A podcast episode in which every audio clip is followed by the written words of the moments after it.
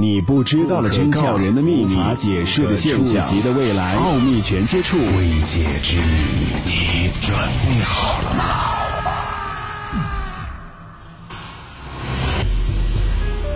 上海市公安局有一个老刑警，由于年轻时牵涉个人生活作风问题，上个世纪八十年代初就提前退休了。老刑警说，有一个案子十分的奇特，而且延续了很多年。奥秘全接触之未解之谜，今天和你分享林家宅三十七号的故事。整件事情要从一九五六年上海武宁路灭门血案说起。一九五六年，武宁路还是农田和一些沿街面的农宅以及一些工厂的仓库。老刑警说，那里那个时候人烟稀少，晚上基本很少有人活动。那个时候，那里刚刚属于普陀区，区政府刚搬到普雄路上，没有多少时间。他作为一个刚从警校毕业的民警，被分到了刑警。就在离公安局不远的地方，有一个小住宅区。当然，那个时候住宅区就是些茅草房的村落而已。有一天晚上，轮到他值班，半夜的时候，电话铃响了。电话里开始是喘息声。然后有一个不男不女的声音，说自己杀了人，是来投案自首的。那个声音非常奇怪，而且电话里杂声很大。那个年代私人电话很少，一般都是工厂里面或者公用电话。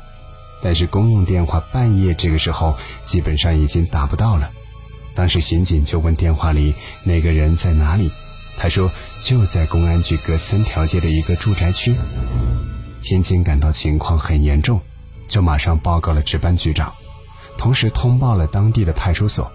于是局里面能够马上调动来的几个刑警都出动了。那个时候路面很多坑洼，他们坐着三轮摩托车就去了。来到那个住宅区，因为是半夜，黑漆漆的一片，也听不到什么声音。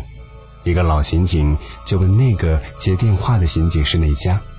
刑警说是林家宅三十七号，打着手电筒找到三十七号，只见是座本地房子，还是砖墙的。推开外面的木板门，有一个小院子。那个刑警回忆说，刚进院子，就看到了一个小小的旋风卷起了地上的落叶，气氛十分的古怪。刑警大声问：“屋子里面有人吗？”但是没有人回答。屋子里面也没有亮灯，推门发现木门从里面被顶住了。这个时候，派出所的民警也来了，他们照例了解了一下情况。原来住在这个屋子里的主人，解放前逃到台湾去了。现在屋子的主人是从河北调到上海来工作的一个叶姓男人，家里四口人，姓叶的老婆是个瘸子，两个小孩一男一女。这个时候。老刑警说：“要找东西来顶门。”小刑警说：“不如敲玻璃窗进去。”老刑警说：“要注意安全。”于是他们敲开玻璃窗，然后小刑警就跳了进去。那个小刑警就是接电话以及后来转述这件事的老刑警。他当时带着手电筒，但是刚跳进房子的时候，手电筒却怎么也打不开。